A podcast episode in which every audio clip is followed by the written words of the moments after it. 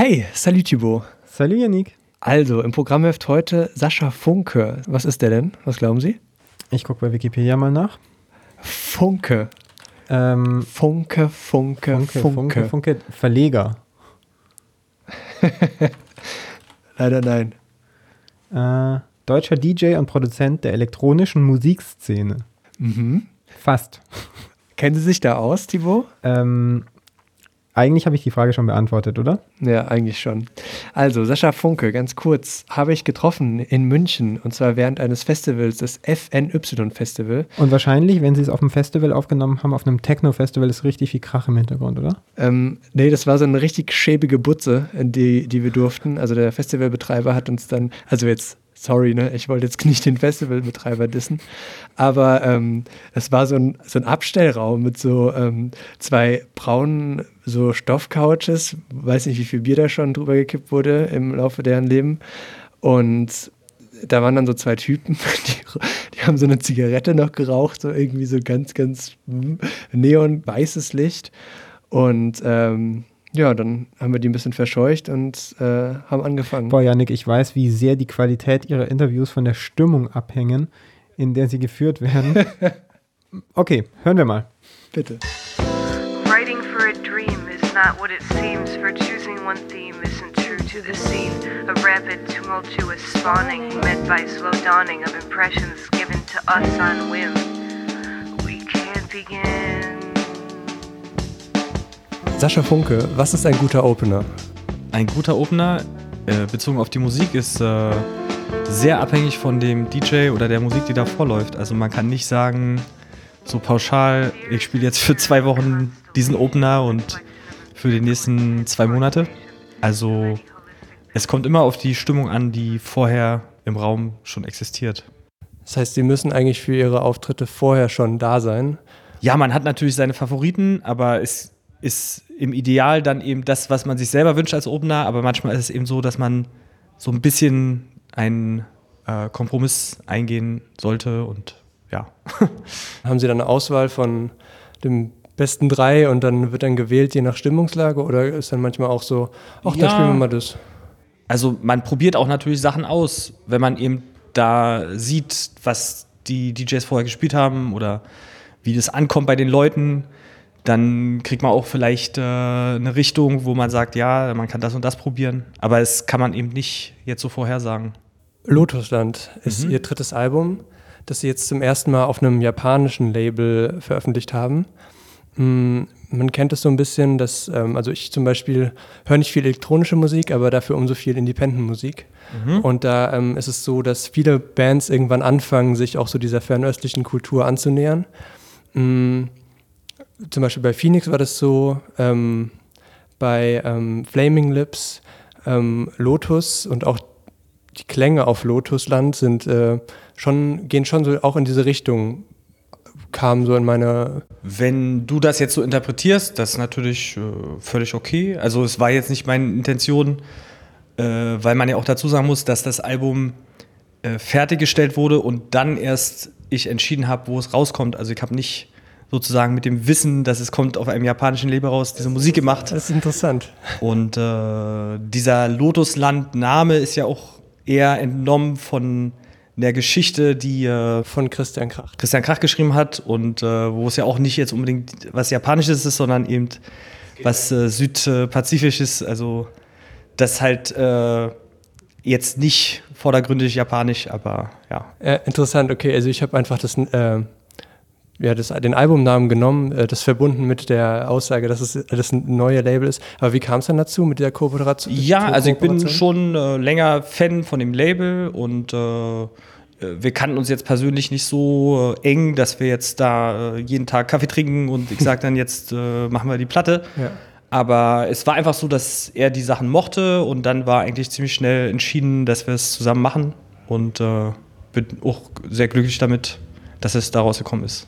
Vielleicht können Sie dann trotzdem mal erzählen, wie das zu dem Album kam. Also wir haben ja schon ganz kurz angerissen, dass es äh, auf einem, dass die Inspiration so ein bisschen von einem Roman kommt, von Christian Kracht. Worum geht's denn da?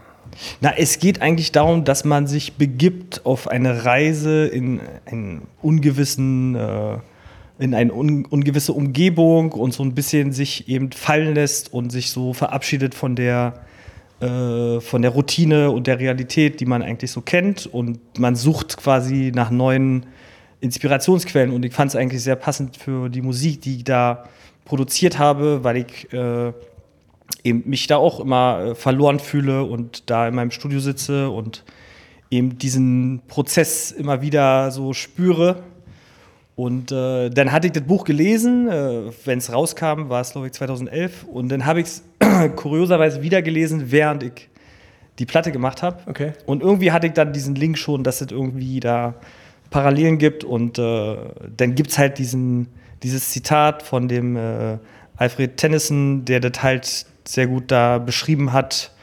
Und äh, das habe ich dann sofort übernommen. Ja. Die letzte DJ, die wir im äh, Interview hatten äh, im Popfeuilleton, war auch, hatte auch einen, einen, starken Bezug zu Haruko Murakami, dem äh, Schriftsteller. Ja. Passiert es, dann frage ich mich jetzt gerade, passiert es öfter, dass äh, DJs sozusagen dann aus der Literatur sozusagen Inspirationen suchen? Es gibt so viele DJs, wahrscheinlich gibt es auch einen Bruchteil, der da seine ähm, Reflexionen hat oder macht und das eben irgendwie äh, auch eine, eine, Inspirationsquelle ist, aber ich will jetzt nicht pauschal sagen, dass alle DJs jetzt Bücher lesen und aufgrund dieser Bücher. Das wäre auch zu viel verlangt. Ja, ja. Ähm, aber vielleicht können Sie noch ein paar Tracks und ein paar Alben nennen. Also ich habe gelesen, dass Sie unter anderem von Autarkic, mit dem Sie auch zusammengearbeitet mhm. haben, in, im Feiern und Feuer, ähm, dass Sie da eben sehr viel Inspiration für Ihr Album bekommen haben. Was wären weitere Tracks oder ist das so der... Ja, nee, es war einfach so, dass der Autarkik als Künstler mir äh, immer gut gefallen hat, die, die Musik und vor allen Dingen sein Gesang. Und er hat dann äh, auch im Mai ein Album rausgebracht und das heißt I Love You, Go Away. und äh, das war halt äh, dann äh, eine Zusammenarbeit, die er so aus der Ferne passiert ist, weil er halt in äh, Tel Aviv wohnt und da hat man sich mal die Musik hin und her geschickt. Aber äh, es war halt für mich der ideale Gesangspart, weil ich halt nicht singen kann oder will.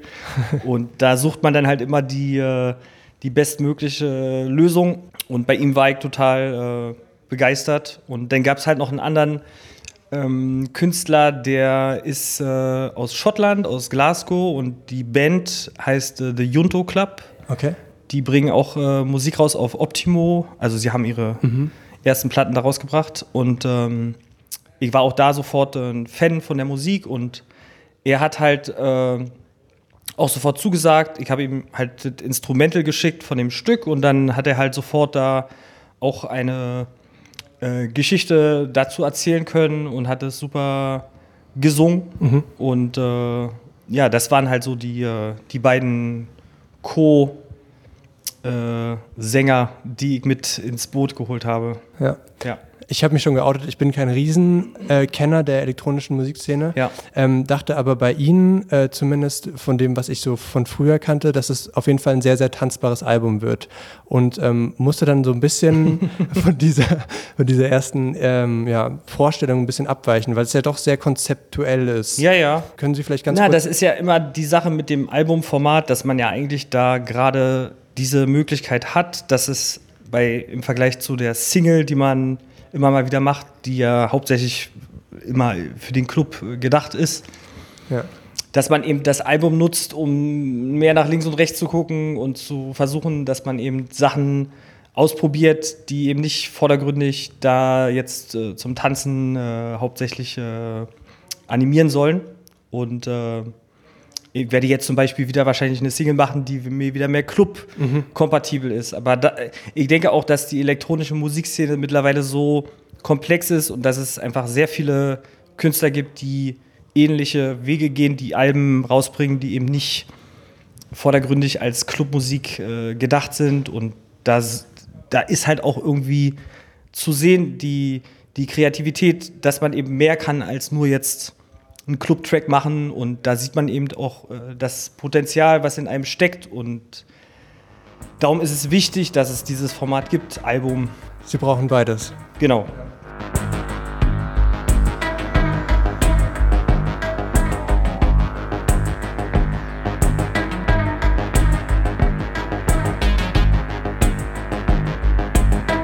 Sascha Funke, Sie kommen aus Berlin, man hört so ein Ja. bisschen, ähm, haben auch früh schon mit dem Techno angefangen. Sie kennen viel aus der elektronischen Szene, Ja. haben ähm, mit Paul Kalkbrenner, mit dem Sie gut befreundet sind, äh, früher zusammengearbeitet, haben 98 angefangen, mit ihm auch Musik zu machen und sind dann nach zwei Alben zum ersten Mal auf die Idee gekommen oder auf das Konzept gekommen, mit ihrer Freundin Musik zu machen. Also meine Frau.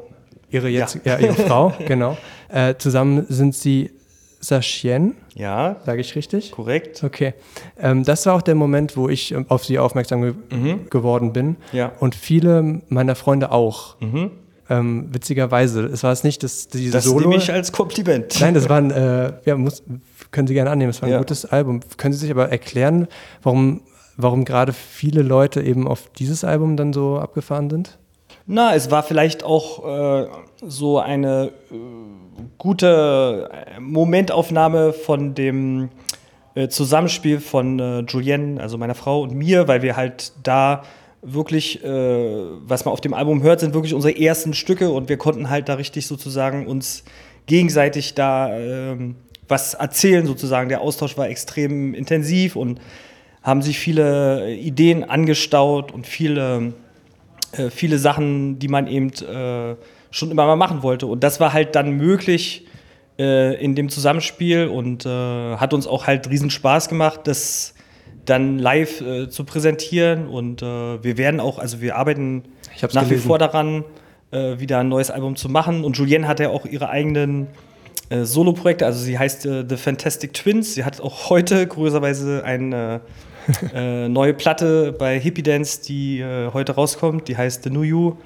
Und sie hat auch äh, für die neue Compact äh, Total Compilation auch äh, äh, mit Künstlern zusammengearbeitet. Also wir haben halt unsere Solo-Projekte und dadurch haben wir auch Sachien ein bisschen vernachlässigt. Und Aber es kommt was. Es kommt immer wieder Sachen rein, aber es ist eben noch nicht ein zusammenhängendes äh, ein zusammenhängendes Album oder ein zusammenhängendes Single, wo wir zufrieden sind, wo wir sagen, das ist jetzt so gut genug, dass wir da ansetzen.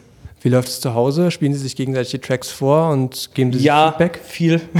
Ja. Also wir machen eigentlich äh, hauptsächlich mit Kopfhörern Musik, weil es halt äh, unmöglich ist, sonst wegen der Lautstärke.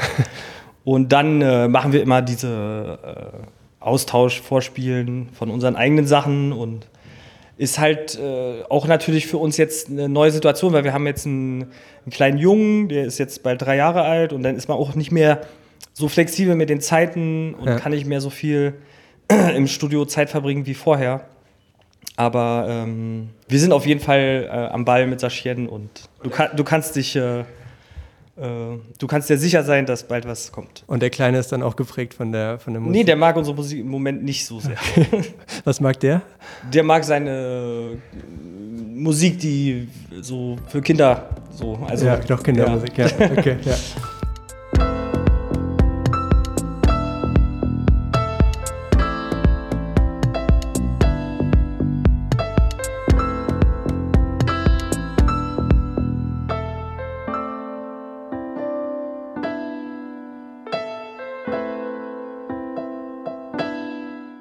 Ihre Frau ist ja Französin. Ja. Ähm, Sie haben mit Paul Kalkbrenner früher in Aix-en-Provence äh, Alben produziert, ähm, in einem Haus. Ja. Ähm, produzieren Sie immer noch lieber in Frankreich als in Deutschland? Nee, also wir haben jetzt unsere Wohnung mit unserem Studio und wir sind da sehr glücklich und äh, wir haben halt im Sommer, also wir sind auch gerade wieder zurück aus Frankreich, meine Frau, äh, deren Familie wohnt in der Auvergne und da haben wir immer so sechs Wochen im Sommer, wo wir da Zeit verbringen und äh, da machen wir auch Musik. Aber eigentlich machen wir den Hauptteil der Musik in Berlin und wir haben jetzt wirklich da unser Studio so gut eingerichtet, dass wir da eigentlich besser arbeiten können als jetzt irgendwo anders. Also das war damals, wenn wir Sachiens Album gemacht haben, war, waren wir in der Bourgogne und da hatten wir noch kein richtiges Studio in Berlin. Okay. Da war das irgendwie so, ein, ähm, so eine Dynamik, dass wir das da gemacht haben in Frankreich, aber jetzt sind wir besser zu Hause aufgehoben. Ja. Mm, In den letzten 20 Jahren, muss ich, würde ich sagen, hat man ähm, in vielen Genres gesehen, dass sich viel der elektronischen Musik zugewandt hat. Ja. Ähm, Sie haben in einem Interview 2008 gesagt, ähm, ich glaube, der Leipziger Volkszeitung war das, Okay. ähm, dass ähm, damals, 2008, seit 20 Jahren in der elektronischen Musik eigentlich nicht mehr so viel passiert ist. Also da gab es dann irgendwie Rap, äh, den Punk und so weiter. Aber im Grunde war das sozusagen ihr, ja, ihr Glück auch, weil sie sozusagen mit, mit neuem Hintergrund House-Tracks neu interpretieren konnten. Ja. Ähm, jetzt sind wir wieder zehn Jahre später. Ist in den zehn Jahren in der elektronischen Musik auch so wenig passiert wie damals? Jein, also ich glaube, dass einfach dieser äh, große Fortschritt erzielt worden ist durch die Art, wie man produziert. Also vor zehn Jahren war es auch schon möglich, mit dem Computer Musik zu machen, aber heutzutage kann man halt mit sehr wenig Geld sehr schnell Sachen produzieren und das äh, macht dann natürlich auch einen äh, großen Effekt aus äh, auf die Anzahl an Produzenten und auf die Vielfalt und auf die äh, ja, auf, einfach auf die Quantität an Musik, die äh, erscheint und auch mit dem Internet, mit den Labels, die sich jetzt gründen können, ohne dass sie jetzt viel Geld in die Hand nehmen müssen.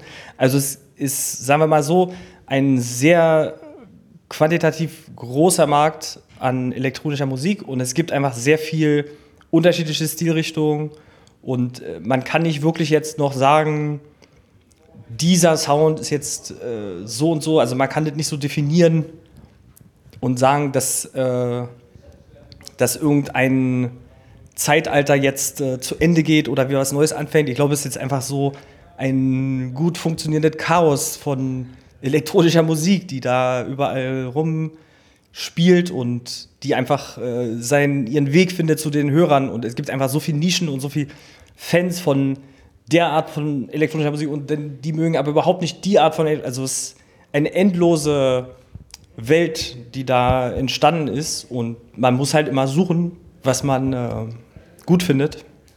Ja. Hätten Sie das gedacht, als Sie in Ihren Teenie-Jahren mit Paul Kalkbrenner zusammen die ersten Tracks produziert haben? Nee, da hat man nicht so weit gedacht. Man hat nicht gedacht, was ist in 20 Jahren. Also da hat man gedacht, ah, wäre toll mal irgendwo aufzulegen oder so und dann ist man schon glücklich, aber man hat nicht so äh, gedacht, was passiert in 20 Jahren. Also das ist ist halt wirklich äh, auch so ein langer Zeitraum. Ja. Ja. Sie ähm, haben aber, obwohl jetzt viele dazu übergehen, am PC die Beats zu mischen und die Tracks zu produzieren, sind Sie eher dazu übergegangen, wieder zu Mu Musikinstrumenten zu kommen. Ja, ja.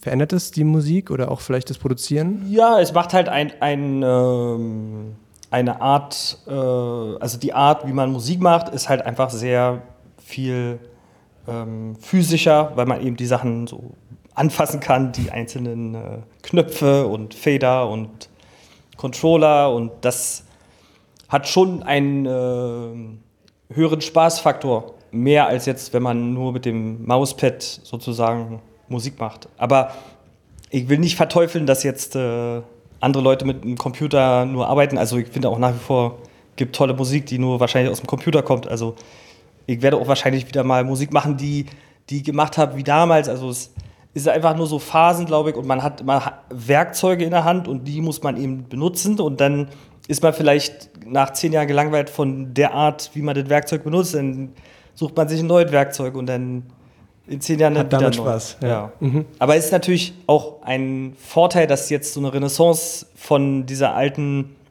Analogszene da entstanden ist und alles auch äh, neu sozusagen reproduziert wird und man kann eigentlich ziemlich gut damit äh, sich äh, zurückbeamen in die Zeit, äh, wann diese Instrumente eigentlich gebaut worden sind, 70er, 80er Jahre. Das ist halt toll, diese, diese Art von Renaissance. Ja. Ähm, die elektronische Musikszene ist extrem gut darin, äh, Jugendliche zu begeistern, äh, nachts in die Clubs zu schicken, äh, äh auch irgendwie, ja, vielleicht auch zu verändern für ihr Leben. Was die elektronische Musikszene nicht so ganz hinkriegt, finde ich, ist äh, auch äh, politisch zu sein. Also es gibt sehr, also wenig politische Welten hier, würde ich sagen. Ähm, finden Sie das legitim, ähm, dass sozusagen DJs sich fast nie, also eigentlich ja kaum, also in Amerika gab es ein paar jetzt zu Trump, die da gesagt haben, irgendwie passen wir mal auf, was da irgendwie gerade abgeht. Ähm, aber ist es irgendwie, wie stehen Sie dazu? Ich bin der Meinung, dass es halt schon möglich ist, Sachen zu äh, definieren oder Aussagen zu formulieren, aber eben nicht so plakativ. Und wenn ich jetzt mein Album Lotusland nenne und sage, ich will auf eine Insel reisen, dann meine ich auch auf eine andere Art und Weise, ja, ich finde die politische Situation frustrierend. Also, wenn man will, findet man auch den Weg zu meiner Message. Und ich glaube, es gibt viele Künstler, die so versuchen, durch die Blume Sachen zu sagen, aber man will halt nicht sagen, äh, kill Trump oder so. Also das ist ja auch nicht Nee, sehr. muss man ja auch nicht, Nee, nee. ich, ich sage jetzt mal, das würde man sowieso nicht sagen. aber äh, da muss man eben seinen Weg finden und äh, die elektronische Musik ist halt dafür, das ist nun mal ihre, äh, das Potenzial, warum sie auch so erfolgreich ist, weil sie eben keinen wirklichen Text braucht und nicht äh, Songs, äh, Songlyrics schreiben äh, braucht und dadurch so viel Erfolg hat auf der ganzen Welt und alle verstehen diese Musik, weil sie halt über Melodien funktioniert und damit muss diese Musik eben leben, dass sie eben nicht, da ist sie halt begrenzt und limitiert in ihrer Art. Äh, einen Diskurs gab es dann dennoch irgendwie in letzter Zeit in der DJ-Szene. Das war, ähm, äh, dass äh, auf dem, vom Label Giegling ausging. Ja. Ähm, Im Groove-Magazin äh, wurde da eine Textpassage etwas unglücklich vielleicht formuliert vom Inhaber. Ähm, der hat sich auch danach, also Giegling hat sich danach entschuldigt, das muss man an dieser Stelle auch Also noch sagen. Konstantin heißt er. Konstantin Giegling, genau. Ähm, also Sie kennen den Fall, er ist auch auf Ihrem Radar. Ähm, wie war da so die Reaktion in der, in der Szene oder vielleicht auch von Ihnen? Kommt Also ich habe jetzt nicht mit so vielen Leuten darüber gesprochen, aber natürlich ist das nicht in Ordnung und natürlich ist das völlig unnötig, so, so was zu sagen und da gibt es gar keine Diskussion und das, äh, also der Mann ist, glaube ich, lange genug dabei, dass er weiß, äh, dass äh, sowas äh, falsch ist und dass sowas, dass man sowas nicht sagt. Also man muss da auch nicht viel Worte drüber verlieren, ist einfach jetzt Okay, ich wollte nur einfach Ja, ja. checken, ob es auf dem Radar ist. Ich brauchte Ja. jetzt irgendwie keine große ähm, genau, äh, Message. Ähm, als Jürgen Domian 2015, ich springe so ein bisschen, weil. Sie wollen, Sie wollen zu, Ihren, zu Ihren Konzerten. Äh, Domian äh, 2015 aufgehört hat mit seiner Sendung. Ich weiß nicht, Domian ist bestimmt. Ja, ja, Begriff. ich genau. habe es eigentlich nie gesehen, aber ich Ja, kennt. ich habe auch immer nur Ausschnitte gesehen, muss ich gestehen. Aber er hat ganz interessante Sachen in Interviews gesagt. Danach hat er nämlich gesagt, dass er extrem müde war, einfach die ganze Zeit. Er hat immer abends gesendet, Ja. ähm, irgendwie nach zwölf. Ähm, und die Parallele, äh, sie arbeiten auch fast immer nachts. Das muss ja auch zehren. So. Also Domian war, glaube ich, 58, als er aufgehört hat. Sie sind, glaube ich, 40 ja. Jetzt. Also ich glaube, das äh, Hauptproblem ist das Reisen, ist das Warten, also dass man sich immer in Wartesituationen befindet. Man wartet aufs Flugzeug, man wartet, dass das Flugzeug landet, man wartet, dass man aufs Gepäck, man wartet äh, aufs Essen, dann wartet man auf den Club, dann wartet man, bis man dran ist. Also das ist eigentlich das Hauptproblem. Ich würde jetzt nicht sagen, dass es immer nur Müdigkeit ist, aber es ist einfach diese Un Unruhe. Und dann, wenn man spielt, ist es natürlich äh, total okay, dann ist man eben äh, am Ziel. Aber ich glaube, das ist eben das, was am meisten äh, Energie kostet. Und klar ist man müde, aber wenn man es so lange macht, dann ist man auch. Ich weiß nicht, ich bin jetzt erst 40, also Sie haben noch ein paar Jahre. es gibt so viele DJs, die äh, sind viel älter und die sind auch nicht, auch. beschweren sich auch nicht. Ja. Und von Ihnen weiß man, dass Sie einen preußischen 9-to-5-Rhythmus pflegen. Genau. Das ist jetzt aber auch dem Sohnemann geschuldet, dass man da nicht mehr anders kann. Also der geht in die Kita um neun und dann ist er zu Hause um vier und dann muss man halt wirklich da das alles organisieren, dass man da äh, seine Sachen erledigt. Ja. Ja. Was braucht einen guten Closer? Das ist die richtige Frage jetzt. Also da kann man natürlich sagen, ist es nicht abhängig von einer anderen Person oder Figur, weil man ist ja selber der vorher gespielt hat. Und da würde ich sagen, ist es oft so, wenn es jetzt gut lief, dass man sich vielleicht belohnt mit einem Stück, was man super mag und was vielleicht jetzt die Leute erstmal ein bisschen verunsichern würde oder so, aber wenn die Nacht gut lief, dann macht man vielleicht das, dass man eben ein, ein Stück spielt, was so eine persönliche Bedeutung hat, was nicht so oft die Chance hat, auf eine Playlist zu kommen und dann spielt man dieses Stück und dann im Idealfall ist dann sowieso die Party zu Ende. Ja, Dann ist jetzt diese Party auch zu Okay. Ende. Sascha Funke, vielen Dank. gerne. Ihr Album Lotusland kann man überall kaufen und streamen, wo man Musik kaufen und streamen kann. Geben Sie auf sich acht. Danke Und tschüss. ciao.